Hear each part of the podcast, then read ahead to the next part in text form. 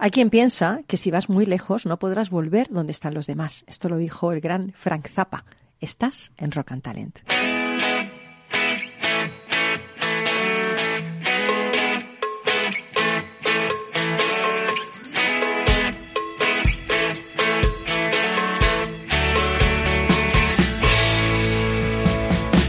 En Capital Radio, Rock and Talent, con Paloma Orozco. Bienvenido, bienvenida a Rock and Talent. Madre mía, ya 22 de agosto y aquí estamos contigo acompañándote para traerte durante este verano lo mejor de Rock and Talent hasta el momento. Bueno, eh, ¿a que no sabes cuál es la canción de rock más corta de la historia?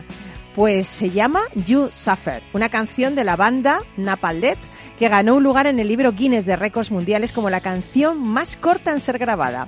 Tiene, a ver si lo digo bien, 1,316 segundos de duración y la letra consiste en You suffer, bad way, tú sufres, pero ¿por qué? La canción fue escrita por los miembros Nicholas Valen y Justin Broderick y grabada en marzo de 1986 y aparece en su álbum Scam. Bueno, pues para coincidir con el nacimiento del disco doble de Scum, Scam, Scum, no sé cómo se dice, yo creo que de las dos maneras es posible, fue en marzo de 2007, se lanzó un vídeo musical de la canción en el que aparece únicamente una niña saltando. Claro, es que tampoco podía aparecer mucho, porque con Tú sufres, dime por qué.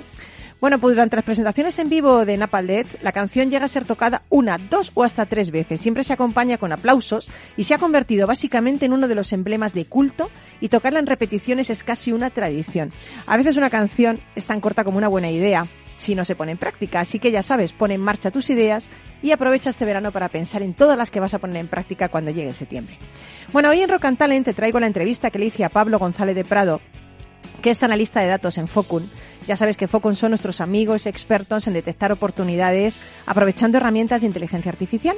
Bueno, pues hablamos con Pablo de casos de uso de la inteligencia artificial, de buscadores inteligentes, de buscadores semánticos, qué son, para qué sirven, Madre mía, que nos dio una clase magistral. ¿Quieres saber más? Bueno, pues no te pierdas nada y escucha esta entrevista que hice el 7 de febrero de este año aquí en Rock and Talent. Esta es una petición exclusivamente mía porque me encanta la ELO, así que venga, pínchala que nos vamos.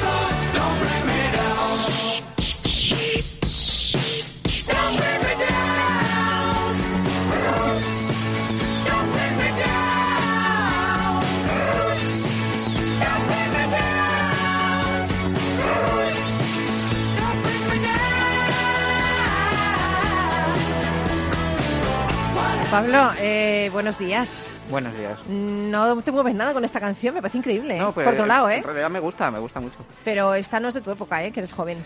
Ya. Esta es la mía, que soy ya mayorcita. Ya, ya, me, me empieza a pasar un poco con todo eso.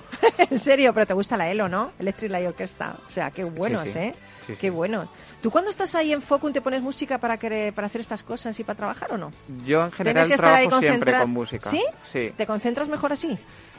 Sí, si tengo que estar muy concentrado intento que sea instrumental o en un idioma que no controle. En, en español me distrae mucho y en inglés un poquito. O sea, y te lo pones que en alemán. Bueno, ¿En pues chino? Yo, que sé, en japonés, en portugués, Madre en francés, mía, lo madre que sea. mía, madre mía. Instrumental. Sí, al final también es que para mí es un problema pensar qué música quiero, ¿no? Entonces, pues bueno, o me pongo la radio que lo piensan por mí o si no alguna lista. Genial. Oye, estuvo, mm, estado estas dos veces pasadas Jacobo Pablos, que es vuestro CEO, Sí. y hemos hablado de un montón de cosas en esa sección que se llama Rock and Challenge, eh, talento, imaginación, compromiso. Nosotros seguimos aprendiendo, yo creo que ya todo el mundo sabe que lo que no se mide no se puede mejorar. Me encanta vuestro lema, ¿eh? O sea, es, es brutal, ¿no? Y hoy vamos a hablar de algo importante, eh, esos casos de uso de la inteligencia artificial, ¿no? Y en concreto vamos a hablar de buscadores inteligentes, que son como buscadores semánticos. Me gustaría que nos explicaras un poquito qué son y para qué sirven. Muy bien. Venga. Eh, a ver, en una frase, esto es, es un concepto que todos eh, conocemos, ¿no? Es como tener el buscador de Google, pero eh, traído a tu empresa, esencialmente. Eh, entonces, para entender este concepto de, de, buscador semántico que has adelantado, no creo que es más fácil entenderlo en el mundo de las palabras, no, no en el de los documentos, que es en el que finalmente queremos trabajar. Entonces, eh, lo que nosotros hacemos es utilizar algoritmos para describir de forma automática palabras eh, a lo largo de un gran número de categorías. Podemos uh -huh. hablar de 300 o 1000 categorías, ¿no? Entonces, por poner un ejemplo, pues eh, si estamos hablando de una manzana, tú puedes tener un descriptor de cómo de redonda es, cómo de verde uh -huh. es cómo está relacionada con el mundo de la comida o de la política o de la religión. Claro, muchos de estos marcadores serán, oye, que no, no, no está relacionada. Sí. La, la, política y la manzana, pues no. Y esto, eh, al final, lo que nos permite es establecer relaciones que no son triviales, ¿no? Si yo te digo, oye, tienes manzana y tienes mm, paella y tornillo, ¿a qué palabra se parece más? Pues para un humano no cuesta tanto trabajo precisamente porque tenemos ya hecho este Asociado, trabajo de, cata claro. de, catálogo complejo de cada palabra, ¿no? Y dices, oye, pues mira, paella y manzana tienen el mundo culinario eh, que las relaciona, pero a lo mejor cereza se parece todavía más porque está en el mundo de los postres o lo que sea, ¿no? Según cada uno como tome la, la fruta. Y un, un, detalle interesante es que estas categorías no las definimos nosotros, porque eso sería, bueno, sería un follón básicamente. Son los propios algoritmos los que en el proceso de catalogación de estas palabras van generando a su vez estas categorías.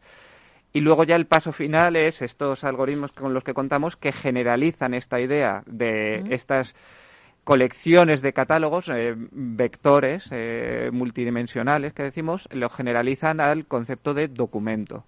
Y por tanto, una vez que tienes eh, cada documento de tu empresa, eh, independientemente de lo que eh, trabajes, lo asocias a uno de estos vectores, ya puedes responder a estas preguntas como, oye, si un usuario me ha escrito aquí una, una, una frase para buscar algo, ¿cuál de mis documentos se asocia mejor a esta petición del... Madre mía, pero qué, qué difícil, ¿no? O sea, hay que hacer ese trabajo previo para poder eh, extraer de lo, lo, que tú quieras de ese documento, ¿no? Y contestar, ¿no?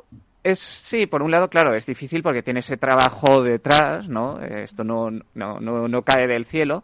Pero luego, por otro lado, de llevar a la práctica es uno de los casos más agradecidos, porque es, eh, a menos la primera iteración, es uh -huh. bastante generalista. Entonces, en cuestión de una semana, incluso puedes tener un prototipo para ver cómo, cómo marcha la cosa y tal, y a partir de ahí de ir afinando para eh, tener realmente la herramienta que te interesa como te interesa, ¿no? Eh, ¿qué, qué, cómo, ¿Cómo, yo te diría, para qué sirven? O sea, realmente, bájamelo un poco más a la tierra, ¿no? ¿Cómo nos podemos beneficiar de esto, de estos algoritmos de, de, de buscadores? Bueno, esto es un problema eh, muy generalista, realmente que prácticamente todo el mundo va a tener necesidad. No todo el mundo que tenga, al final, que trabaje con una base documental de uno u otro tipo, eh, al final se pierde mucho tiempo identificando el documento que te interesa en el momento que te interesa. ¿no? Deja que te ponga un par de ejemplos de sí. distintos sectores. Por ejemplo, podemos pensar en eh, agentes de soporte. Incluso un chatbot que lo, que lo haga, ¿Sí? ¿no? que al final es lo mismo. Eh, entonces ahí tú tienes un cliente que te está planteando una duda y tienes a este agente de soporte que tiene que eh, saberte responder, tiene que encontrar en el momento preciso, tiene que saber decir, oye, pues esto se relaciona con esta normativa o con este documento de la empresa o con este documento técnico, etcétera. Cuánta ca eh, cantidad de, documentos sea capaz de, de, gestionar este agente al final determina su utilidad. Por tanto, esto es una herramienta que puede ser muy útil. Otro mundo que quizás te resulte eh, mucho más próximo es eh, todo el mundo periodístico, ¿no? Eh, tú imagínate que tienes un, un bot de Telegram uh -huh. al que tú le mandas una nota de prensa que te ha llegado, y automáticamente te genera un listado de los 10 o 20 eh, documentos del corpus documental de tu, Relacionado más relacionados. Ostras, qué bueno. Esto, eh, y cuando no existía la inteligencia artificial, ¿esto cómo se hacía? Es que es, pues es, enorme de tiempo, gasto, o sea... efectivamente, pues esto, lo hace pues en el mejor de los casos... ¿Qué, lo, buscabas en los libros, en las enciclopedias?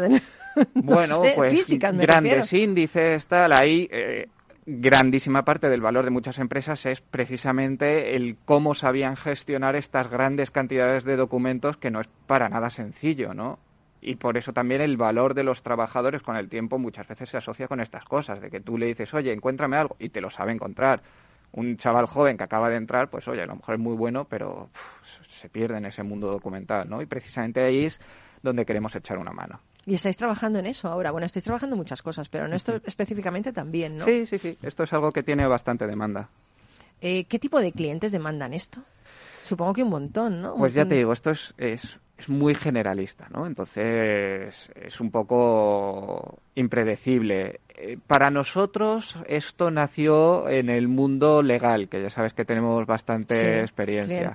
y que además para ellos, pues esto que es un problema monumental, ¿no? La, búsqueda de jurisprudencia, pues eh, es tremendo. O sea, millones de, de sentencias que tienes que ir localizando y bueno, todo está lo humanamente mejor que hemos podido está algo indexado, ¿no? Pero al final te interesa poder hilar cuanto más fino mejor, ¿no?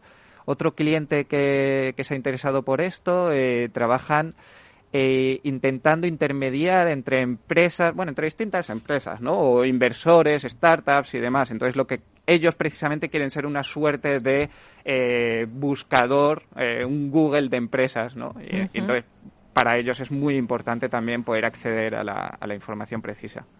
Madre mía, ¿cuánta gente estáis haciendo esto en el departamento? Depende mucho del momento específico, ¿no? Si, si, llega un nuevo cliente y lo pide. Al final, lo que más trabajo nos, nos eh, lleva a esto no es tanto poner en marcha lo que, lo que hemos hablado, ¿no? Este buscador semántico general, sino darle el, sabor que quiere el cliente. Claro, porque es complicado esos parámetros, ¿no? O sea, el, ajustar eso. Pero una vez más, no es tanto la dificultad del, del, motor principal, sino las cosas específicas ya del negocio. Por ejemplo, un, un, cliente pues quería darle prioridad a los resultados más recientes, que tiene sentido, ¿no? eso es algo un poquito más delicado que hay que ir ajustando con el cliente, porque puedes tener un resultado muy, muy apropiado, pero muy antiguo, y uno más mm, regular, pero muy reciente. ¿Cuál le das? Eso hay que afinarlo con ellos. Eh, también esto hay que equilibrarlo muchas veces con tipos de búsqueda más clásicos, ¿no? Con palabras clave y demás, y hay que bueno, pues eso, ¿no? Hay que ir haciendo una, una mezcla especial para cada cliente. Pero esto es casi una solución boutique. ¿no? Porque cada uno te pedirá una cosa diferente. Claro, sí, sí. Y a mí me gusta porque es un algoritmo que se presta mucho a ello. Pues, por ejemplo, puedes tú puedes dar el título de un documento como respuesta única o a lo mejor otro cliente quiere que digas, oye, pues dime qué documento es y además extráeme un párrafo que sea más significativo o incluso una lista de palabras. Eh, ¿Se puede llegar a, tanto? O sea, ¿se puede llegar a, tal precisión en, lo, en la búsqueda? Eh, nosotros, una de las cosas que más me gusta que hemos trabajado con esto va en la línea de cómo entender los resultados. Mm. ¿no? Y eh, lo, que, lo que podemos ofrecer es una lista de palabras tanto en, el, en la búsqueda, la, la, búsqueda puede ser algo que ha tecleado un cliente, puede ser un documento que ha subido completo, etcétera, ¿no? Y una lista de palabras del documento candidato que le ofreces y que te dice los, las parejas más relevantes de estas palabras que como ya hemos visto antes, las parejas de palabras pueden ser inesperadas, no necesariamente, pues a lo mejor te pone cine y audiovisual como una pareja, que están, que están relacionadas. Y eso ayuda mucho porque este concepto de similitud o de cómo de apropiado es un documento es es un mundo, es un mundo. Hay un documento que puede ser muy apropiado por tal criterio, pero a lo mejor no lo es por tal otro y nunca sabes qué tiene en mente el, el usuario que ha hecho la búsqueda, ¿no? Entonces, darle esas herramientas para que de un vistazo pueda entenderlo, pues eh, ayuda. Pero me ha gustado una cosa que has dicho, que, que los algoritmos, eh, o sea, los algoritmos necesitan de un humano también, porque ellos por ellos mismos no identifican, ¿no? O sea, que en el fondo el que lo identificas eres tú, que tienes un patrón de pensamiento que relaciona rápidamente las palabras, las cosas, pero hay que entrenar, ¿no? A la máquina para, para que sepa reconocer eso, ¿no? Sí, eh, en este caso la parte de entrenar la, la máquina la, queremos mantener lo más reducida posible. Eh, el, paso más importante está relacionado con, eh, con crear este diccionario de vectores que describen las palabras, etcétera. Afortunadamente, ese es un paso que es muy universal, aguanta bastante bien aplicarlo a distintos dominios. Pero es verdad que eso también se puede especializar para cada cliente. Si un cliente tiene un corpus documental muy grande, puedes decir, oye, en vez de trabajar con estos descriptores genéricos, vamos a aplicarlos a tu mundo. Pero y, los clientes se quedarán alucinados, ¿no? Dirán, oye, ¿cuánto tiempo estoy ahorrando? Eh, ¿Me estáis dando unos datos que puedo analizar? Que sé lo que te estoy pues, diciendo, pues ¿no? Sí, no, sí, no. Como siempre, también cuesta eh, hacer ver a los clientes el valor que tienen todas estas herramientas, porque, bueno, al final suponen cambios en, en formas de trabajo que están muy arraigadas. Y entonces, pues no es cuestión de ser listo tonto, es que esto son cosas pues que son que tienes muy interiorizadas y que claro, cambiarlas cuesta, eh, cuesta imaginar otras formas de trabajar, etcétera. Pero al final sí, esto es algo que se está se está imponiendo. Hombre, tú lo demuestras, ¿no? y creo que si le demuestras el ahorro de tiempo, la calidad de los datos, el que pueden hacer con ello y todo lo que consiguen, pues supongo que la gente querrá hacerlo. Sí, nosotros estamos ahí para eso. Luego ya hay clientes, hay clientes con los que hemos tenido mm, pilotos muy exitosos y que al final prefieren seguir trabajando como estaban por lo que sea, oye, ahí yo ahí ya no me puedo meter, ¿no? Yo lo que tengo que hacer es al cliente ofrecer una buena herramienta y, y, enseñarle qué utilidad puede tener. Pero tú fíjate, hay gente, sí que es cierto que hay gente resistente al cambio, pero es que mm, esto no es el futuro, esto es el presente. O sea, si tú ahorras tiempo, ahorras dinero y además extraes todo lo que necesitas, tu empresa será mucho más eficiente. O sea, no es una cuestión de soy resistente al cambio, es eh, si te quedas donde estás vas a conseguir lo mismo, que ya lo decía Einstein, A mí lo que me interesa al final es que los empleados puedan aprovechar mejor su tiempo, ¿no? Lo que decíamos, oye, la gente de soporte pues yo lo que quiero es que pueda dar un mejor servicio. No, no estoy buscando cambiarlo por una máquina, porque eso, pues, bueno, quien lo ha querido hacer ya lo ha hecho con los chatbots de, de, soporte. Pues una vez más, pues el mismo chatbot, pues que te resulte más útil. Si es que es, a donde vamos. Bueno, madre mía, qué, qué trabajo tenéis allí en Focun, ¿eh? ¿Qué os parece, Beatriz? Porque tú, tú con, utilizas algo, no exactamente esto, pero tú ya estás en la inteligencia artificial también, ¿no? Bueno, por mi background, pues soy ingeniera y doctora en telecomunicaciones. Eres doctora, exactamente. Y de hecho mi hermano trabaja en temas de inteligencia artificial y me parece efectivamente un mundo apasionante. Además, los casos que, de uso que está contando me parecen interesantísimos, porque es lo típico que ves en las en las series americanas, ¿no? De abogados, que, hay siempre uno que es muy listo, que va a una habitación enorme llena de, documentos y encuentra la sentencia que estaban buscando para usarla en el juicio. Correcto, pues justo eso. ¿Y, habéis tenido alguna anécdota que quieras compartir? ¿Algo? Ay, no te sé decir. Tendrás, tendrás un montón, porque madre mía, estáis haciendo ahí para un montón dentro de, una hora. Oye, que lo mismo ahora están escuchando a todos los clientes y a lo mejor no les ha gustado, ¿no? Sí, yo creo que sí, ¿no? Sí, sí, sí. O sea, no, no vas a tener ningún problema, ¿no? No, no, no. Soy muy discreto. Con los clientes, para nosotros, eso es un tema importantísimo. Em, además, eh, aparte de esto, vais a seguir contando muchas cosas en Rock and Challenge. No sé si nos puedes adelantar algo, o no, es privado, es secreto. Eh, cada lunes, porque cada lunes os tenemos, yo es un, es un lujo teneros ¿eh? aquí. No, sé lo que puedo contar y lo que no, la verdad. No me, no, no me quiero meter en problemas. bueno, pues em, lo dejamos ahí porque, bueno, te recuerdo que tenemos muchas más cosas. Tenemos a Beatriz Cerrolaza, que es ingeniera de telecomunicaciones y doctora en telecomunicaciones y además es CEO en My, Public Inbox. Nos va a hablar de este buzón que a mí me, ha descubierto un mundo. Además es un buzón generoso, es un buzón donde contestas, em, bueno, mails, pero tienes un fin. Luego nos vas a contar todo esto. Y luego tenemos a nuestro canalla de turno, que es eh, Alberto Lence, que es fundador y director de Viajeros Canallas, el hombre que se ha hecho ya 14 veces el Camino de Santiago, 4.400 kilómetros recorridos a pie. Tengo que ver por qué lo ha hecho, nos lo va a contar después de la publi. Así que mil gracias, Pablo, por acompañarnos. No te vayas. Eh, muy interesante todo lo que nos has contado. La verdad es que nuestros amigos de Focus siempre están ahí, ¿no? al dato, a lo que no se mide, no se puede mejorar. Genial, volvemos enseguida, no te vayas.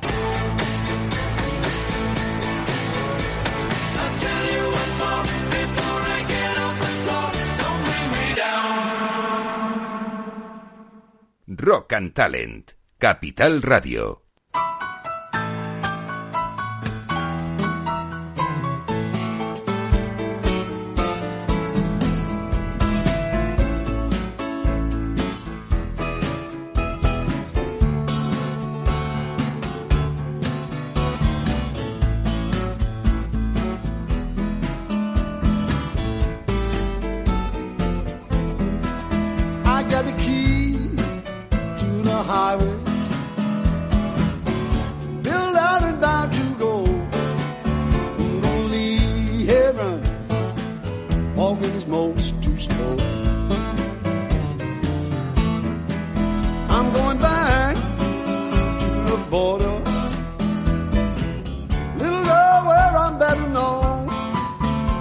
You haven't done nothing. Drove a good man away from home.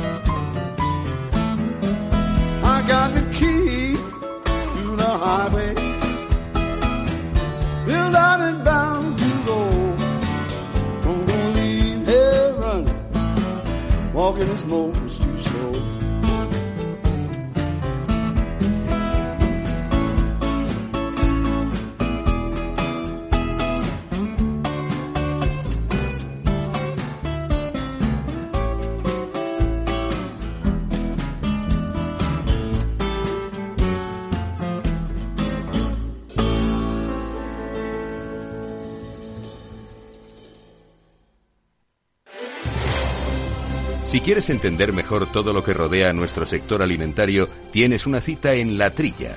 Un gran equipo de especialistas te acercará a la actualidad económica y política desde el campo hasta la mesa.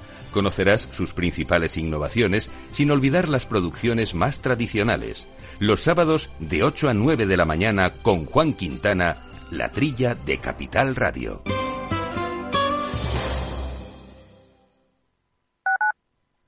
Capital Radio Madrid 103.2. Nueva frecuencia, nuevo sonido. Gráficas Naciones. Más de 50 años de experiencia en el sector de las artes gráficas. Apostamos por la última tecnología tanto en impresión offset como en digital y gran formato. Realizamos todo tipo de impresión. Tarjetas de visita, folletos, libros, vinilos, decoración y montaje de stands. Más información en el 91 629 2145 o en gráficasnaciones.es. Ramón Tamames, catedrático de Estructura Económica. Si es que está escrito desde el Génesis, capítulo 42, el sueño de Faraón que interpreta José, los siete años de bonanza y los siete años de crisis, las vacas que salen del Nilo, etc. Es, es que está dicho en la Biblia. Capital Radio. Te escuchamos.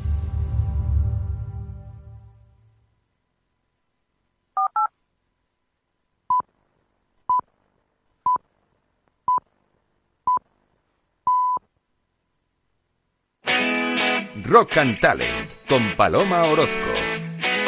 Y seguimos aquí acompañándote en este veranito calurosito que tenemos en Madrid, en Rock and Talent.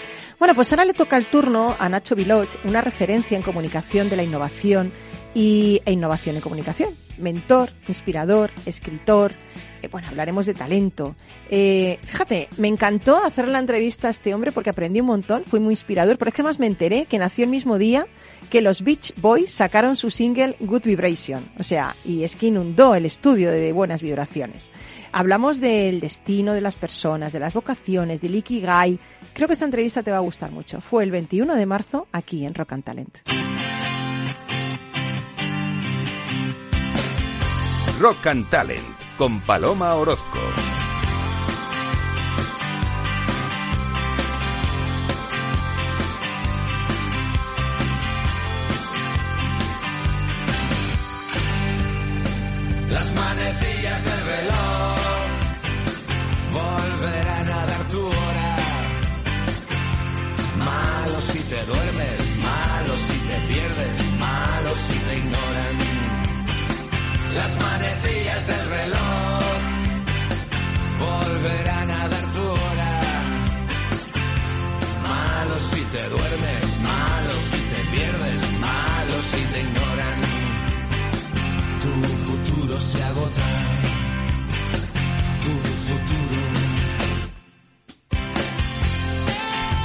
Manecillas del reloj volverán a dar la hora. Qué bonito, ¿eh? Malo si te pierdes, malo si te ignoran, ¿eh? A ti no te pueden ignorar, Nacho. Hago lo posible porque eso no pase. Bueno, es que es un referente, Nacho Viloch, es una referencia en comunicación de la innovación, innovación en comunicación, mentor, inspirador, escritor y jefe de la oficina de inspiración. Efectivamente. ¿Qué- Jefe de la oficina de inspiración, qué chulo esto, ¿eh? ¿Qué eres? Jefe de la oficina de inspiración. Mira, llega un ¿Esto momento, qué es lo que es? Pues llega un momento en la vida que te puedes permitir ponerte en la tarjeta lo que tú quieras. qué guay. No, mira, creo, hombre, vamos a ver, la inspiración como catalizador de la creatividad y la creatividad como activador de la innovación, pues es, es un momento, es un, es un momento que hay que cultivarlo, y que hay que permitir que pase. Como decía Picasso, cuando la inspiración venga, que me encuentre con los pinceles en la mano. Bueno, hay una cosa que me encanta de tu LinkedIn que lo voy a coger yo. Quiero que esta entrevista, eh, solo espero, pone, solo espero que hagamos que sea divertido. Séptimo marido de Elizabeth Taylor sobre, su- sobre las expectativas de su noche de bodas. solo espero que sea divertido. Qué guay, ¿no? Efectivamente, no sé si acordáis, que creo que se llamaba Bolensky, que era, era, un, era un, un tío bastante, bastante de redneck y de, cuello, y de, y de mono azul, que, claro, después de, después de ser el séptimo en, la, en, la, en, la- en el lecho nupcial Las de, expectativas ya, en fin, estaban ya un poquito, ¿no? Creo- dijo, dijo, creo que tenemos una idea bastante precisa de lo que va a pasar, solo espero que sea divertido. sí, qué inteligente. Oye, Nacho, naciste el año eh, que los Beach Boys sacaron su single Good Vibration. Eso marca mogollón. Eso marca mogollón, eso, eso te hace surfer aunque no Eso te quieras. hace surfer total. ¿No? O sea, las buenas vibraciones las has tenido desde pequeño. Pues creo que sí, sí, sí buenas vibraciones es, es, es- hombre, hoy, hoy. Claro, además, claro, es que estamos. recuerdo la primera vez que la oí, esta canción, que era un anuncio de Bitter Cash. Sí, me acuerdo. Yo desde entonces sigo bebiéndolo. de- sí, que- no, no, debía ser el cosa- 79 o así, tenía 13 Sí. 14 años, y, me, y fui, a, fui a pedir un Bitter. Cash y dije, yo, esto, esto mola, y con todos los yo, yo windsurfistas. lo, lo pedía porque me parecía como muy como muy cool, muy de mayor, ¿no? Además no tenía alcohol, digo, ah, un bitter cash en vez de pedirme pues, la mirinda y esas cosas. Efectivamente. Oye, quiero hablar contigo de talento. Eh, me has dado, me has traído un libro, gracias por el regalo, El desafío de Iago en busca de las fuentes del talento. Eh, a mí me preocupa, mira, escasez de talento, guerras por el talento para las profesiones del futuro, nuevas habilidades. Joder, vaya escenario que tenemos con el talento. Es un escenario, no sé si esto es apocalíptico o Bueno, qué. pues, vamos a ver, este es un escenario que lo describió McKinsey, estos consultores tan, tan Sí. bien pagados y tan listos de los años 90, mirando la pirámide demográfica y viendo que ya no era una pirámide, que iba a ser un champiñón, que empezaba a haber me- menos, menos gente por abajo, alguien dijo, nos va a faltar mano de obra en el futuro. Y el futuro era en los años 20, en los años 20 de este siglo, en este momento. Fíjate. Eh, es verdad que en ese momento no se pensaba en robots, en inteligencia artificial, en algoritmos que hicieran, que hicieran este tipo de trabajos, pero el hecho es que había que demográficamente en España había menos, bueno, lo estamos viendo con el tema de las pensiones, etcétera. De ahí viene ese, ese origen. Si luego además le introducimos de repente la llegada de las tecnologías exponenciales con nuevas capacitaciones, con nuevas habilidades, me ha encantado saber que, que todos podemos em, aprender a, a programar machine learning, inteligencia artificial, impresión 3D y que todos deberíamos hacerlo porque creo que en este cambio de época que no es una época de cambios. Estamos viendo, de hecho, en vayas al sector que vayas, las empresas no consiguen el talento que necesitan. Fíjate, y no, y no es un tema de Mm, sofisticado de ciencia. Estamos viendo que van a faltar camioneros porque las nuevas generaciones no quieren asumir esos, esos roles. Es verdad que no se tiene en cuenta que los camiones serán autónomos dentro de 10 años o antes. ¿eh? Pero, este- pero en cualquier segmento esa escasez de talento, escasez de talento cualificado eh, y en, parte pa- también porque hay profesiones que ahora no queremos hacer y que esperamos que hagan que hagan mm, pues otros otros otros eh, en otros países o que tercerizamos pero es, un de- es un desafío global Me encanta la portada de tu libro, eh, el encuentro de eh, Livingston, ¿no? Y Stanley Y Stanley, cuando dice, doctor Livingston, supongo, ¿no? Efectivamente. Las fuentes del Nilo, y tú dices las fuentes del talento, ¿no? Esa, esa fue un poco la metáfora que, que utilicé. Eh, también este, este libro es, es un spin-off de un, de un libro anterior. Me gusta utilizar una, una, una, una portada histórica Mm. que, que- que cuente una historia. Y efectivamente, pues esa, esa búsqueda de, de Stanley, de Livingston, que estaba ya perdido tres o cuatro años, el momento que le encuentra, eh, además una, una, una, una- una frase muy, muy flemática, doctor Livingston, supongo. No, no había ningún otro blanco en miles de kilómetros O alrededor. sea, supongo, supone bien, vamos. Sup- supone bien. ¿eh? Oye, tú hablas eh, también eh, de, bueno, tienes otro libro, Una breve historia del futuro, fue antes que El desafío de Yago. Es un conjunto de relatos dirigido a ayudarnos a comprender el mundo en el que vamos a vivir aprovechando las oportunidades, ¿no? Eh, ¿Te preocupa ese tema, más bien te ocupa ese tema de, de que quizá no estamos aprovechando todas las oportunidades personales, eh, de talento, de empresa, de nuestras propias habilidades? Me ocupa, me ocupa mucho. Mm. Me, ocupa mucho porque efectivamente, además ese es el origen de este libro, cuando, cuando ese lo tengo coescrito con, con otro coautor, con Conrado Castillo, cuando vimos que el futuro genera muchísima ansiedad a las personas Mm. y, y vimos que, que el futuro ya lo hemos vivido antes, que nuestros abuelos, nuestros padres vivieron disrupciones, si me apuras, hasta mayores que las que estamos viendo nosotros. Mm. En nuestro ADN está esa capacidad de adaptación y esa capacidad de prepararnos.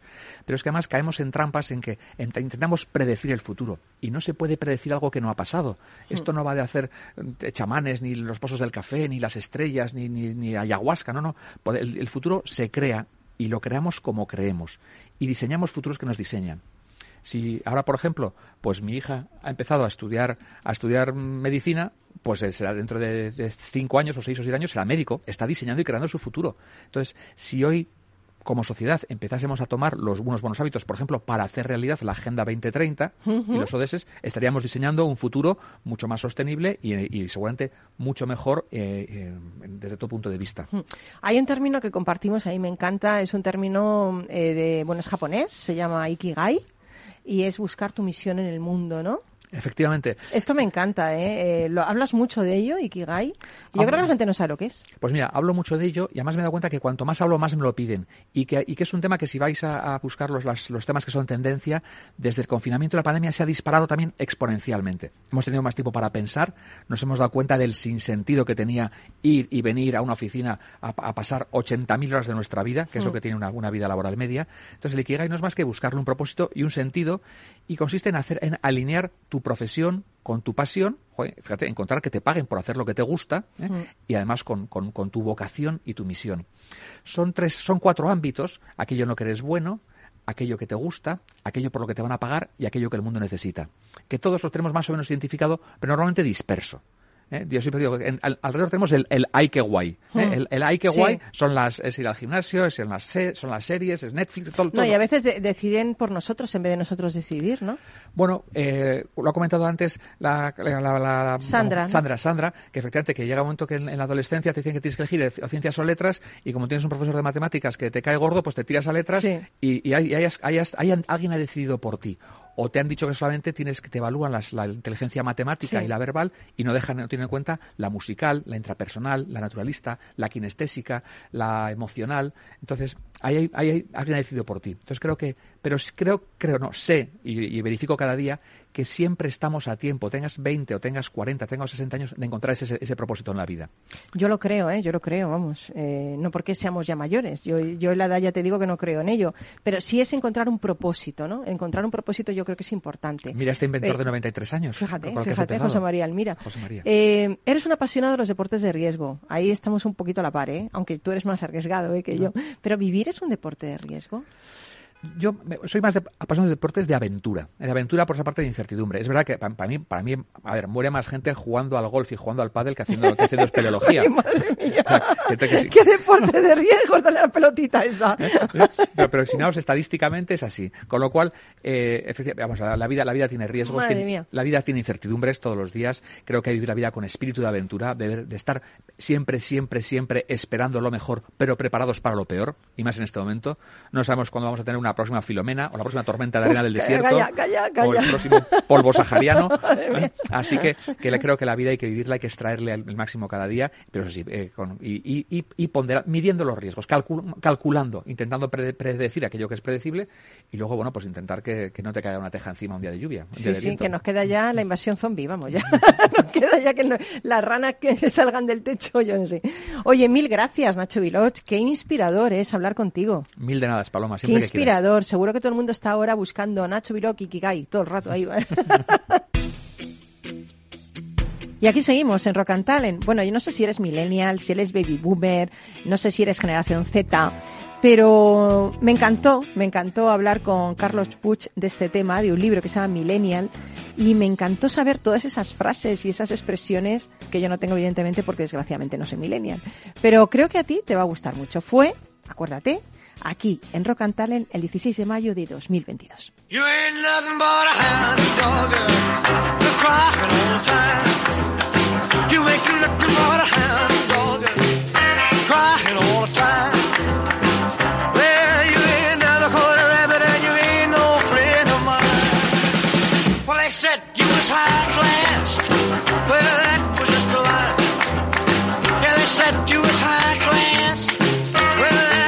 Buenos días, Carlos Pucha Gibela, eh, trader, visionario, docente, escritor y fundador de ese exitoso eh, blog de libros bookideasblog.com. ¿Qué tal?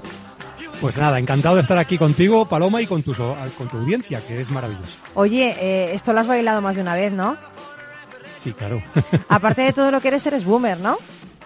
Bueno, soy boomer, pero por, por mi fecha de nacimiento. Entonces, claro, eso es algo que Solo, no- no, yo también. Ay, y esto no suena, claro. ¿Tú crees que a, que a un millennial si le dices eh, Elvis Presley lo conocerían?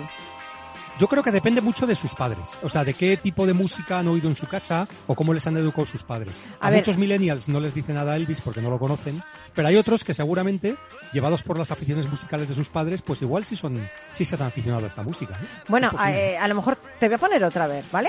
Vamos a ver. Bien, ¿Sabes quién es? perfecto.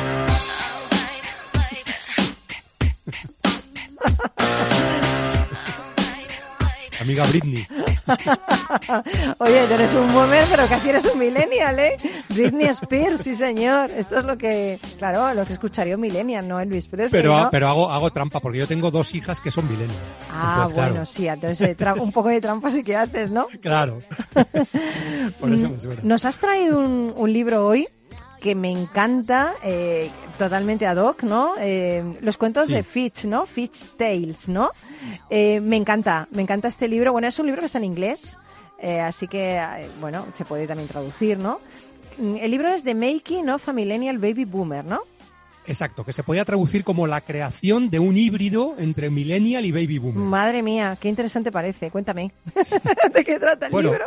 Porque sabes que estamos en un programa eh, cómo, cómo ser un boomer y parecer un millennial, ¿no? Efectivamente, de, de- de eso va, ¿no? Exactamente. Entonces, bueno, eh, este libro forma parte de una serie que el, el autor se llama Bob Fish y, y- y, bueno, tiene una serie de libros y uno de ellos es este, porque es un exitoso empresario que creó una cadena de retail en Estados Unidos con 1.200 tiendas y con un concepto de moda que precisamente pretende eso, fusionar la moda que igual puede servir y ser eh, interesante y atractiva para un baby boomer y también para un millennial. O sea, realmente él ha aplicado en sus negocios esto que cuenta en el libro. Pero, pero ¿y ¿cómo es esa moda? A mí me encantaría verla. Pues creo que, mira... Rejuvenece, rejuvenece la moda esa, rejuvenece.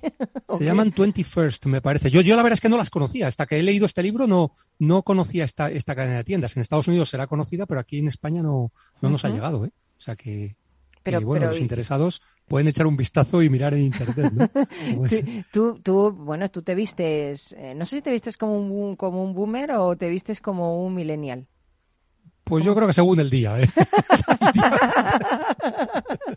A ver, yo intento siempre vestirme como un millennial, pero es que a veces no quepo en la ropa. Es que tienen Bueno, tú- tallas muy pequeñas. ¿Qué Tú no, tú no- tú no tienes ese peligro, Paloma, porque tú eres muy joven, pero, Sí, sí, pero, pero jovencísima. nosotros tenemos el riesgo de, de parecer viejijóvenes, que es un concepto que me dijo mi hija el otro día. Viejoven, viejoven. Viejijoven. Viejijoven. Viejijoven. ¿Y esto qué es el viejijoven? Esto ya no es la generación Z, ni la ni nada, ni la X. Pues ¿Esto qué es? el viejijoven ¿Sabes es el baby es? boomer que intenta parecer un jovencito. Madre mía. Madre- Oye, ¿también hay joven viejo? Joven Pues no lo sé, la verdad, pero puede ocurrir, ¿eh? Sí, sí.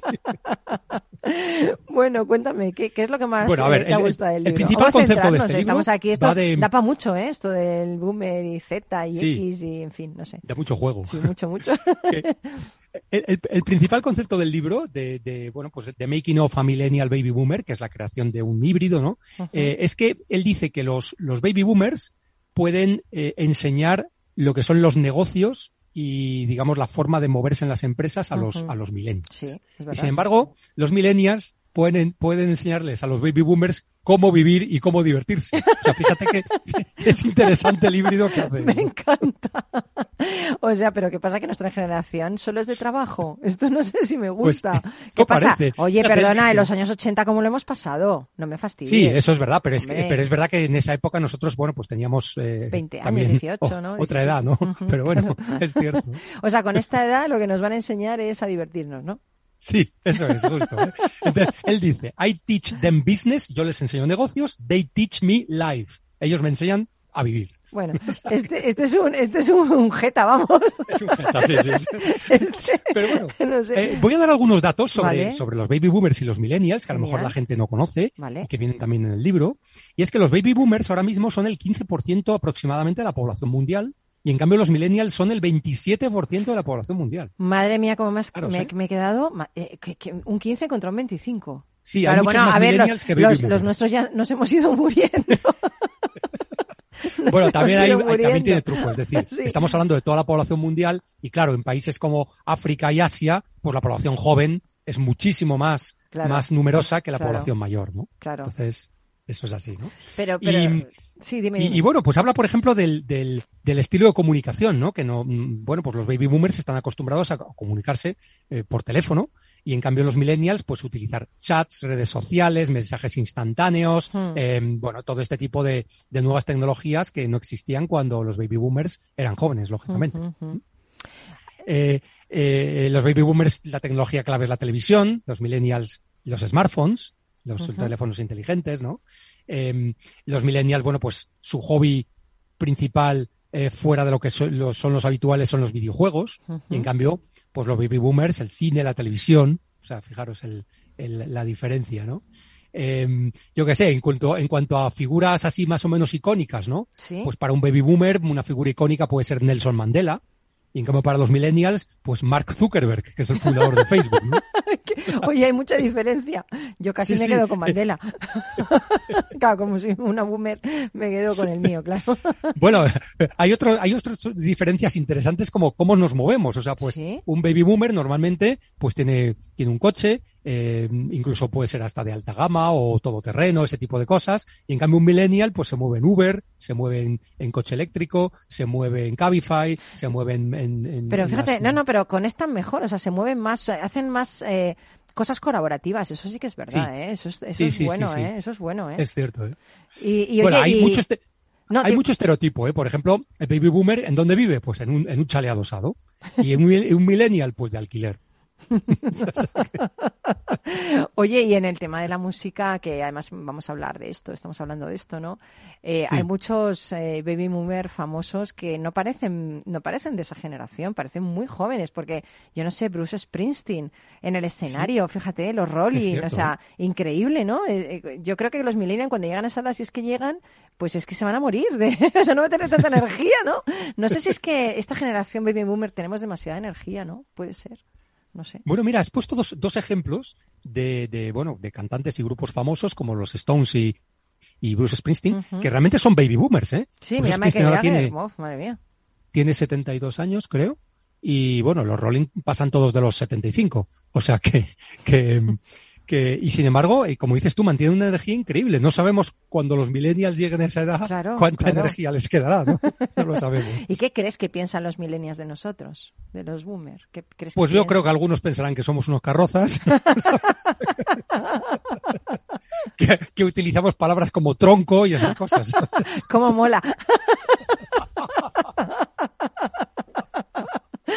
Y ellos dicen molamazo y bueno, no sé. No, Molamazo quedado- no, Molamazo se ha quedado atrasado, madre mía. Se ha quedado atrasado, ya me imaginaba. Ellos hacen ghosting, ellos hacen ghosting. Y ghosting es ignorar a una persona en redes sociales y cortar con ella a través de, de la red. Y yo me acuerdo cuando cortábamos con un chico, con una chica, ¿no? ¿Cómo lo hacíamos, no? Que, que teníamos que quedar, pasar el mal trago, sudar. Y aquí no, Es aquí verdad. te pones un mensaje y ya, y ya directamente ya cortas. Haces ghosting Bueno, y ya lo- les lo- lo- ignoras. Los más jetas en nuestra época se despedían a la francesa, que era que prácticamente desaparecían y se acabó. Mira, ¿sabes lo que me, me están echando la bronca? ¿Qué te parece? Porque ver, ¿y Miguel? Garay, que es el técnico, eh, que está partiéndose de risa, porque claro, él es un millennial, entonces dice, "Mira, estos, Claro. estos viejunos, ¿no? Pues me está diciendo, ghosting no es exactamente lo que estás contando, es no contestar. Hacerse el fantasma, claro, no contestar en redes sociales. Realmente tiene razón, ¿eh? Está Porque- corrigiendo, porque fíjate. Yo tengo en la familia una psicóloga que es muy experta en esto y ghosting es exactamente lo que te han dicho, o sea que tiene toda la razón. No, es que lo sabe porque se lo hacen a él, no te digo. que no le ignoran, no le contestan y es lo que hace. Claro, dice que alguna vez lo han hecho, claro, pues lo hacen continuamente, ya te lo digo yo.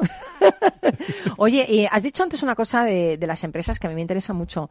Me, me parecería increíble y, y súper eh, productivo para una empresa que un- una persona que ha nacido en, en la época del baby boomer, ¿no? Eh, se relacione con otra persona eh, mucho más joven en esta época, ¿no? Yo creo que se tiene mucho que aportar, ¿no? Unos y otros. Eh, me gustaría que eso sucediera en las empresas, ¿no? No sé, hibridando conocimientos, hibridando culturas, hibridando aquello de potenciar que hemos hablado muchas veces, lo del efecto Medici, ¿no? Hibridando todo esto y también generaciones es cuando yo creo que se consigue la innovación y se consigue la excelencia, ¿verdad? Porque si no, nos estamos alimentando, retroalimentando solo de nosotros, de nuestra generación, de nuestras ideas, de nuestros gustos, ¿no? Yo creo que tienes toda la razón. En esa mezcla, en esa diversidad, hay una riqueza increíble que podemos compartir y ayudarnos unos a otros, ¿no? De hecho, la tesis del libro es hacer un mentoring mutuo, es decir, en lugar de que el mentor siempre sea la persona más veterana, que orienta al más joven, que llega a la empresa y le enseña cosas, pues este libro lo que propugna es que el joven también puede enseñar muchas cosas muy interesantes y muy importantes a las personas que son, que son más mayores, ¿no? Y además, ahora mismo tenemos un hecho que nunca había sucedido en la historia de la humanidad, y es que están conviviendo cuatro y hasta cinco generaciones dentro de una misma empresa. Madre Primero mía. porque hay, hay personas mayores que siguen trabajando y porque, bueno, pues hay muchas personas jóvenes que se incorporan a la vida laboral. Pero claro, como antes la vida, la vida media y la jubilación pues llegaba antes y la vida, eh, digamos, de las personas era, era más corta, pues esto no sucedía. O sea, no sucedía que en una misma empresa pudiera haber un joven de 18 años y, un, y una persona de 80 años. Y ahora mismo existe, eso, eso sucede. Claro, y entonces yo creo que estamos eh, eh, pues obligados a entendernos, ¿no? Que es algo súper bonito porque al fin y al Sí. cabo eh, podemos aportarnos mucho, ¿no? Eh, la generación Z, la, eh, los millennials, la generación Claro. X, yo no sé, se nos va a acabar el abecedario. X, Y, Z. Se nos va a acabar la generación, no sé que si hay más, pero en fin, eh, hay muchas, ¿no? Muchas generaciones, ¿no? Eh, fíjate que, que hay, hay también hay este- estereotipos en cómo nos comportamos en el trabajo unos y otros, ¿no? Sí, es verdad. Eh, los baby boomers realmente, eh, bueno, pues mm, ellos eh, tienen una ética del trabajo que les han enseñado posiblemente sus padres. Estamos hablando de una generación que es todo después de la Segunda Guerra Mundial, hasta los años 60, ¿no? Y, y realmente eran como personas muy educadas en también en, en- en ser responsables, en, te- en- en tener un buen trabajo. Bueno, yo voy a decir con- una frase de los padres de los baby boomer. Búscate algo seguro. Eso es, exactamente. Era- eso es en lo que, en lo que Sí. nos han educado. ¿eh? Justo, ¿eh? Algo seguro, una buena empresa, hace una buena carrera. oposita, sí. Sí. Eso es, eso es. Y en cambio, los, los millennials son, mm, yo creo que son espíritus un poco más libres, eh, Sí. más colaborativos, mm, evidentemente son digitales casi desde nacimiento y, y eso mm, les hace ver la vida y el trabajo de una forma muy distinta. ¿eh? Sí, No- e- ellos yo piensan que no, no quieren algo seguro, quieren cambiar, quieren acumular experiencias, ¿verdad? Quieren acumular, Sí. no sé, pues eh, eh, personas, ¿no? Aprender, eh, no están tan apegados a los, a los, a los, al estatus, a los símbolos de poder, todo eso como que no les dan tanta importancia. Le da más importancia a poder conciliar, a poder utilizar su tiempo de una forma eficiente y, y- y ir ganando esas experiencias y conociendo personas distintas, ¿no? Bueno, pues esto más sí que a- teníamos a, ya. diversidad. Sí, sí, también. teníamos que aprender esto, ¿eh? Lo- boomer total, Totalmente. ¿eh? Totalmente, porque tiene toda la razón. Vamos, para mí tiene toda la razón del mundo. ¿Qué más cositas del libro? ¿Alguna cosa más que Bueno. se nos quede por ahí? Realmente, eh, lo que una de las propuestas que es un poco revolucionaria que dice Bob Fish Sí. es que habría que acelerar el camino para que eh, personas jóvenes, millennials, eh, escalaran rápido en la organización de tal manera que en un comité de dirección, en lugar de la foto que vemos ahora, que son todas personas a lo mejor más de 50 o de 60 años, pues hubiera también dentro del comité de dirección, es decir, en la, en la cúpula directiva de la empresa, representantes de esta generación, Sí. de generación más joven. Me parece bien. A lo mejor Sí. no han, no han tenido el tiempo suficiente para adquirir la experiencia para poder Sí. estar en ese puesto, pero acelerar el camino y facilitarles la llegada para que den su punto de vista y puedan contribuir a la, a la, a la- a la empresa también. Totalmente de acuerdo. Seguramente alguna empresa ya los tiene, ¿eh? ya tiene en comité de dirección gente mucho más joven o gente, ¿no? Yo creo que sí. Alguna, va cambiando. alguna Yo creo que eso ocurre más en las Google startups. o algo así, ¿no? Exacto. Ocurre más en las startups, eh, empresas que, bueno, pueden empezar pequeñas y a lo mejor incluso los fundadores son gente muy joven, ¿no? Y yo creo que ocurre más ahí. Es más difícil en unas empresas más consolidadas y más grandes. Bueno, pues mil gracias por estar en nuestro programa eh, Cómo ser un boomer y parecer un millennial. gracias, Carlos Pucha Gibela. Hasta el lunes que viene. Un beso. Genial. Hasta Hasta luego. Chao.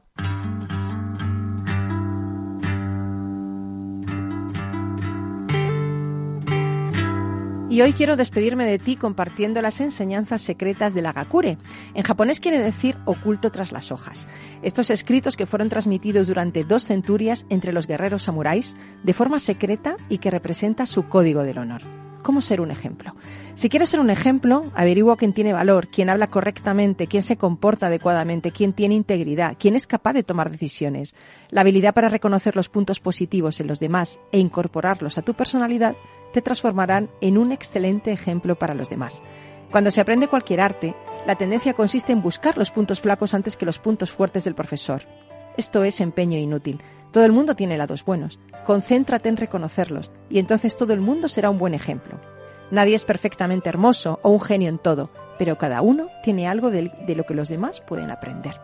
Creo que no se puede decir más alto y más claro y habría que aprender mucho de estos antiguos guerreros japoneses. Ya sabéis que yo soy una samurái moderna y os recomiendo que lo leáis, no tiene desperdicio. Bueno, pues un abrazo enorme de todo el equipo que hace posible Rock and Talent. Disfruta mucho de este verano y seguimos aquí acompañándote. Un besito, chao.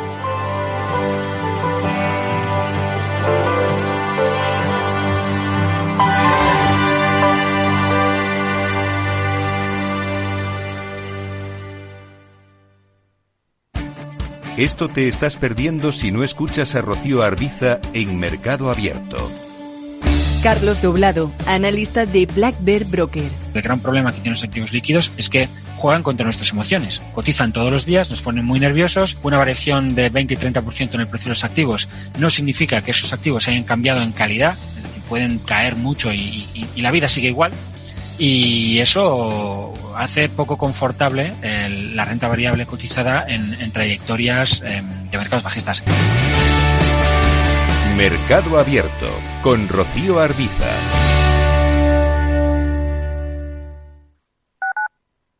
Capital Radio Madrid 103.2.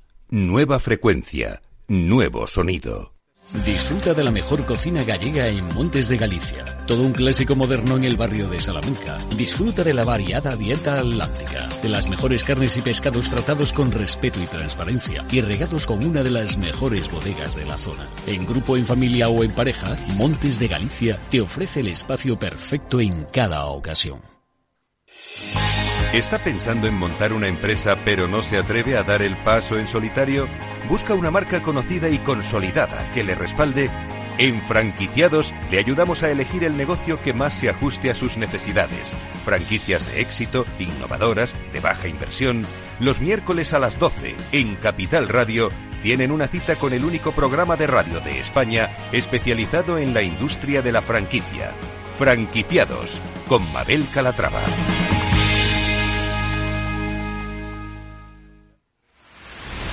Empresas tecnológicas, escuelas de negocios, sindicatos, organizaciones empresariales, empresarios, formadores y figuras relevantes de las administraciones públicas comparten tertulia todos los martes de 3 a 3 y media en Cibercotizante, un programa dirigido por José Joaquín Flechoso. Cibercotizante, la digitalización desde una óptica diferente. Capital Radio.